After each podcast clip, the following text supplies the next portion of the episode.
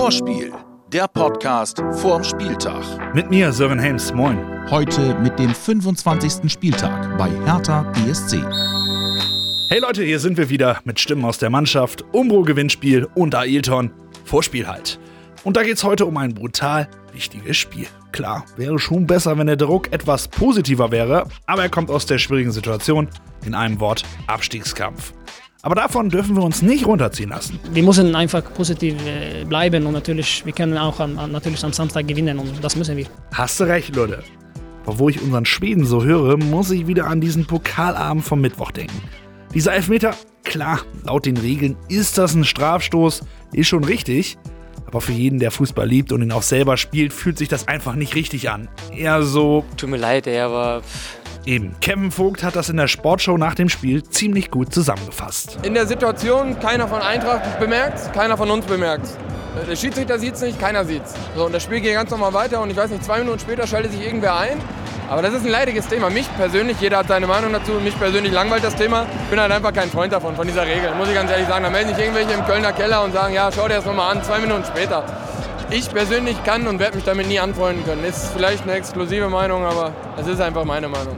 Klare Worte von unserem Abwehrmann. Aber das sollten, nein, das müssen wir jetzt hinter uns lassen. Samstag geht's weiter. Samstag geht's in einem sehr, sehr wichtigen Bundesligaspiel für uns weiter. Deswegen müssen wir das jetzt so schnell wie möglich abhaken und dann nach vorne schauen und dass wir da Samstag wieder die Körner auf den Platz bringen. Und aus logistischen Gründen sind die Jungs ja nicht nach Bremen zurückgefahren, sondern in Frankfurt geblieben und von dort direkt nach Berlin gereist. wir bleiben zusammen und das ist wichtig in dieser, dieser Phase. Und äh, wir, wir, wissen, äh, wie wichtig das Spiel ist. Äh, aber, aber ich, ich bin überzeugt, dass wir, wir können äh, punkten in Berlin. Und wie schon mehrfach erwähnt, ein wichtiges Spiel. Ein Must-Win-Game oder auch ein Endspiel wäre aber wohl verfrüht. Ja, es ist kein Endspiel, in, in keinerlei Hinsicht. Ähm, äh, am Samstag wird keine Mannschaft in der Klasse bleiben oder absteigen. Das ist faktisch nicht möglich, aber es ist schon ein sehr wichtiges Spiel, das muss man auch betonen. Weil wir zwar noch elf Spieler haben, das sollte man auch nicht unterschätzen, es ist immer noch knapp ein Drittel der Saison, die es zu spielen ist, aber wir müssen es einfach schaffen, diesen, äh, wieder bessere Ergebnisse zu liefern und vor allen Dingen die Wahrscheinlichkeit dafür zu erhöhen. Da habe ich positive Dinge gesehen die letzten Wochen, aber das muss ich jetzt dringend fortsetzen in Berlin, deshalb ist es ein sehr wichtiges Spiel. Das Werder Lazarett. Klar, aus dem Pokal ausscheiden ist eine schlimme Sache, aber der größte Schock am Mittwoch war für mich die Verletzung von Ömer. Und das ausgerechnet nach einer richtig starken Partie von ihm. Umso schöner dann die Nachricht, der Verdacht auf einen Wadenbeinbruch hat sich nicht bestätigt, lediglich eine Riss- und Quetschwunde an der Wade. Moin Werder-Fans, ähm, danke für eure Genesungswünsche und den vielen Nachrichten. Ähm, mir geht es den Umständen entsprechend gut. Ich hatte nochmal Glück. Ähm, ich hoffe, dass ich bald wieder mit der Mannschaft dabei bin. Und ja, Jetzt fliegen wir am Samstag nach Berlin und drücken gemeinsam die Daumen, dass wir die drei Punkte mitnehmen. Liebe Grüße, euer Ömer. Gegen Berlin kann Ömer nicht helfen. Und auch die Krake wird fehlen. Jirgi Pavlenka hat sich einen Muskelfaserriss im Adduktorenbereich zugezogen und fällt erstmal aus. Verletzungspech. Kennen wir ja diese Saison irgendwie schon. Nervt. Ja, schon sehr. Aber ähm, nochmal, ich habe es ja schon gesagt, wir dürfen auf gar keinen Fall in eine Opferrolle gehen und jetzt sagen, das ist alles, oh, das geht gar nicht. Doch, das geht. Wir haben mit Milos Vekovic einen sehr, sehr guten Innenverteidiger, der ihn ersetzen kann. Wir können es auch anders machen. Ich habe die Möglichkeit, Nuri Sahin zu integrieren. Das sind alles Möglichkeiten, die jetzt auch nicht katastrophal sind, das muss man sagen, sondern sogar sehr gut sind. Ähm, wir haben mit Stefan Scapino einen äh, wirklich hervorragenden Torwart äh, im Kader, der das im Training immer zeigt, der es auch in den Testspielen gezeigt hat und wo ich mir wenig Sorgen mache. Von daher äh, ist es so, akzeptieren wir, gehen wir gegen an und äh, es wird keine Entschuldigung sein. Und das gleiche gilt wohl auch für den Ausfall von Davy Selke. Der Stürmer darf aufgrund von einer Klausel dieses Mal nicht gegen seinen Ex-Club spielen.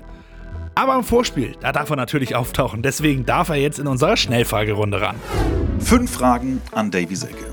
Jetzt geht's gegen Hertha, ja. auch wenn du nicht mitspielen kannst. Ein ja. besonderes Spiel für dich? Klar. Also jede andere Antwort wäre wär gelogen. Wurde immer fair behandelt bei Hertha, habe mich da wohl gefühlt. Fans waren immer fair zu mir. Bremen ist ein besonderer Verein für mich schon immer gewesen. Wird es immer sein. Besonderes Spiel. Jetzt ist Hertha ja auch so ein Stück weit in der Krise. Wie hast du die Hektik der letzten Wochen verfolgt? Eigentlich so wie, wie alle anderen auch außerhalb. Ich glaube, es gab ein bisschen Tumulte auch dann ähm, rund um den Trainerwechsel, den gezwungenen Trainerwechsel. Aber ähm, habe mich da jetzt nicht ganz groß damit beschäftigt eigentlich. Mal aus dem Nähkästchen geplaudert. Wo sind denn die Schwächen der Hertaner? die werde ich ganz sicher hier nicht äh, nennen. Aber ich glaube, die eine oder andere gibt es schon. Aber den Trainer wirst du es sagen. Auf jeden Fall.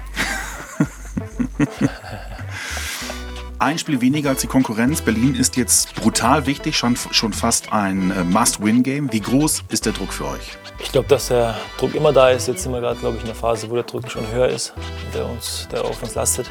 Aber ähm, wir fahren da ganz klein, um das Spiel zu gewinnen. Ähm, und dass es uns in der Situation, in der Phase brutal gut tun würde, das, ist, ja, das spricht für sich selbst, glaube ich. Wie groß ist die Enttäuschung, dass du am Samstag nicht mitspielen kannst? Riesig. Riesig, wirklich. Also, aber ich habe mich da schon ein paar Mal dazu geäußert. Teilweise kann ich ähm, Michael Preetz da verstehen. Er war ähm, dabei bei meiner Rückkehr nach Leipzig mit Hertha. Die war ganz erfolgreich und ähm, trotzdem ist es für mich, ähm, für Werder, glaube ich, ähm, schade, dass ich da nicht helfen kann. Die Gegneranalyse. Was kann man in dieser Saison alles über die Hertha sagen? Puh, wo soll ich da anfangen?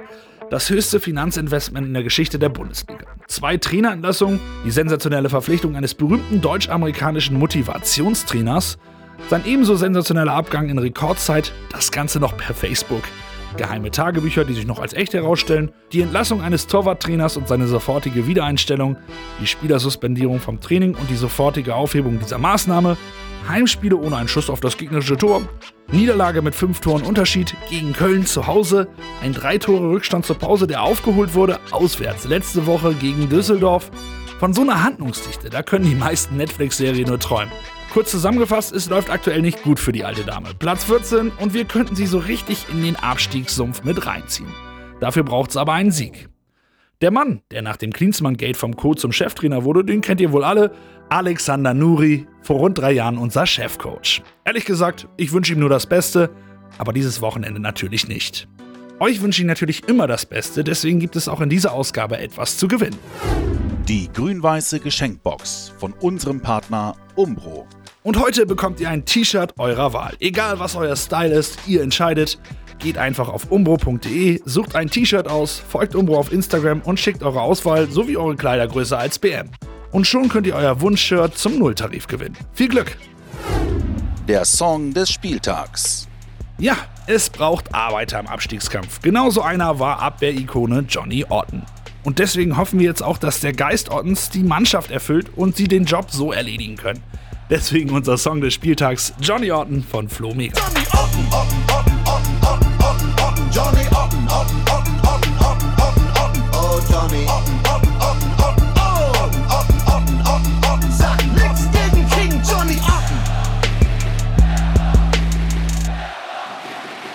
gebe ich ab an eine weitere Größe der Werder-Geschichte. Hier ist Ayrton. Das ist Kugelblitz, das Ayrton-Anekdote.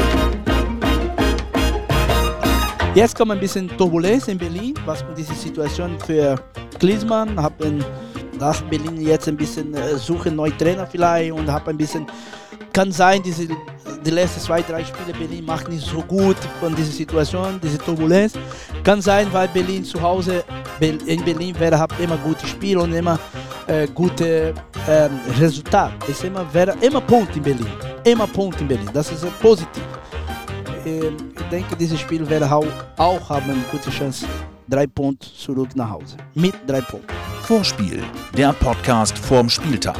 Jetzt abonnieren und keine Folge mehr verpassen.